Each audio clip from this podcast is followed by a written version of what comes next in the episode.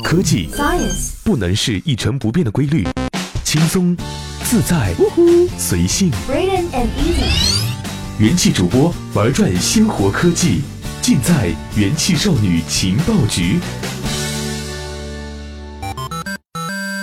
欢迎收听用智商捍卫节操，用情商坚守美貌的元气少女情报局。本节目主播由肤白貌美和德艺双馨两成语联合冠名推出。Lady，Hello，我是果不其然又一个月没跟大家畅聊人生瞎掰理想的元气少女主播艾欣。月底了，你们的工资还好吗？反正我的工资早为迟到早退旷工扣的差不多了，还能留在这里和你们聊天，完全是靠美貌在硬撑啊！开始就问候大家工资呢，也是因为马上就五一假期了嘛，在这个各大商场、互联网电商都会纷纷打折促销创流水的黄金时期，不剁手拜些什么，完全对不起这个月的艰苦奋斗啊！那么在你们的必败清单里有苹果的产品吗？近期苹果公司可谓是频频遭遇滑铁卢，无论是出于落井下石还是力挺到底的目的，今天都想和你们唠一唠苹果公司的近况。最近的苹果公司真的是日子不太好过。首先是硬件产品销量全线暴跌，波及到了苹果公司的股价，同时员工士气也大受打击，甚至在苹果总部爆出了员工死亡的事件。随后，日本媒体曝光了一组疑似 iPhone 7的设计图，网友们对于全新的 iPhone 造型似乎并不满意。苹果公司四月二十七日公布了二零一二年第二财季的财报。财报显示，苹果公司在上个季度的营收达五百零五点五七亿美元，同比下滑百分之十三；净利润为一百零五点一六亿美元，同比下滑百分之二十二。市场和分析师们最关注的 iPhone 营收方面，第二财季为三百二十八点五七亿美元，同比去年下滑百分之十八，环比上一季度则下滑百分之三十六。去年以来，市场关于苹果公司业绩将下滑的猜想终究一语成谶。这是苹果公司自2003年以来首次出现营收同比下滑的季度业绩。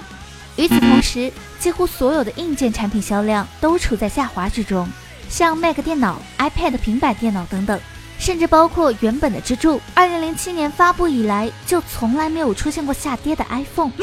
苹果公司三分之二的收入来自于 iPhone。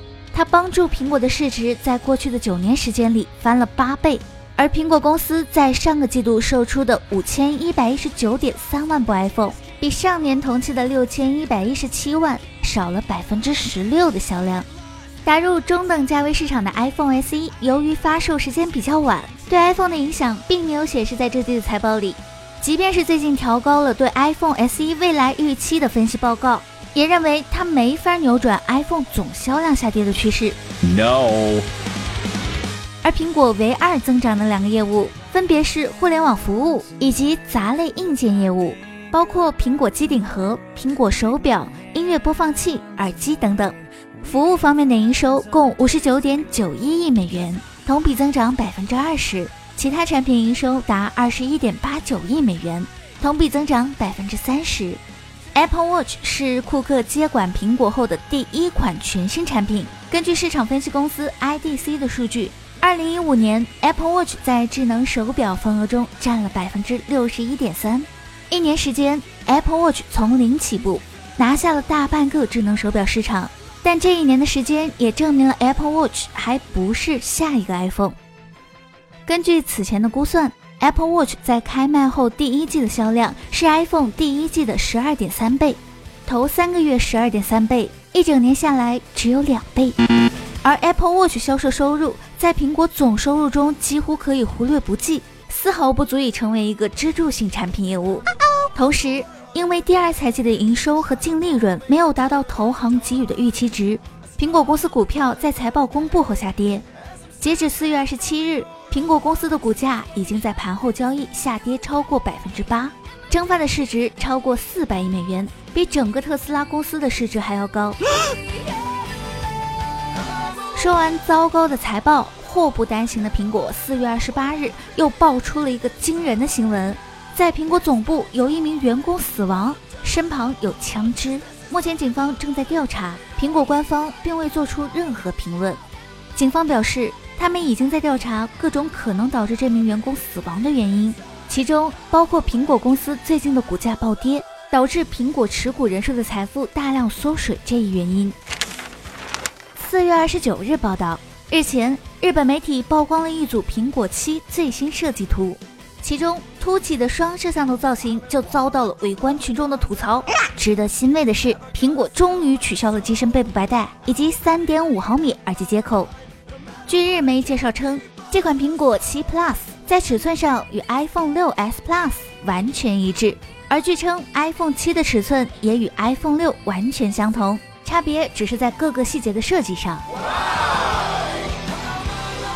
从厚度上来说，iPhone 7 Plus 似乎没有达到大家的预期，甚至凸起的摄像头会让整个机身显得更加厚重。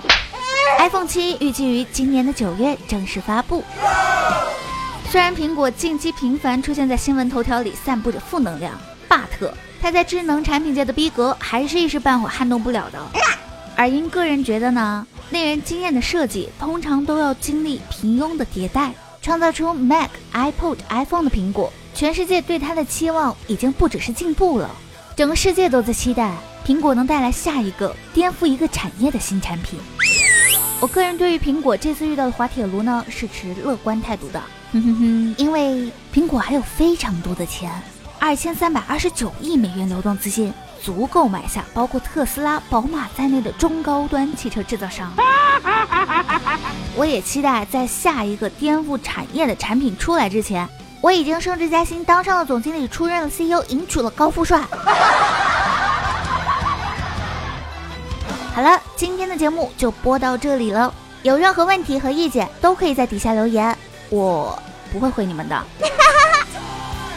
科技是大步朝前的生活，希望每天的你都能被正能量环绕。我是元气少女主播耳音，让我们下个月再见吧。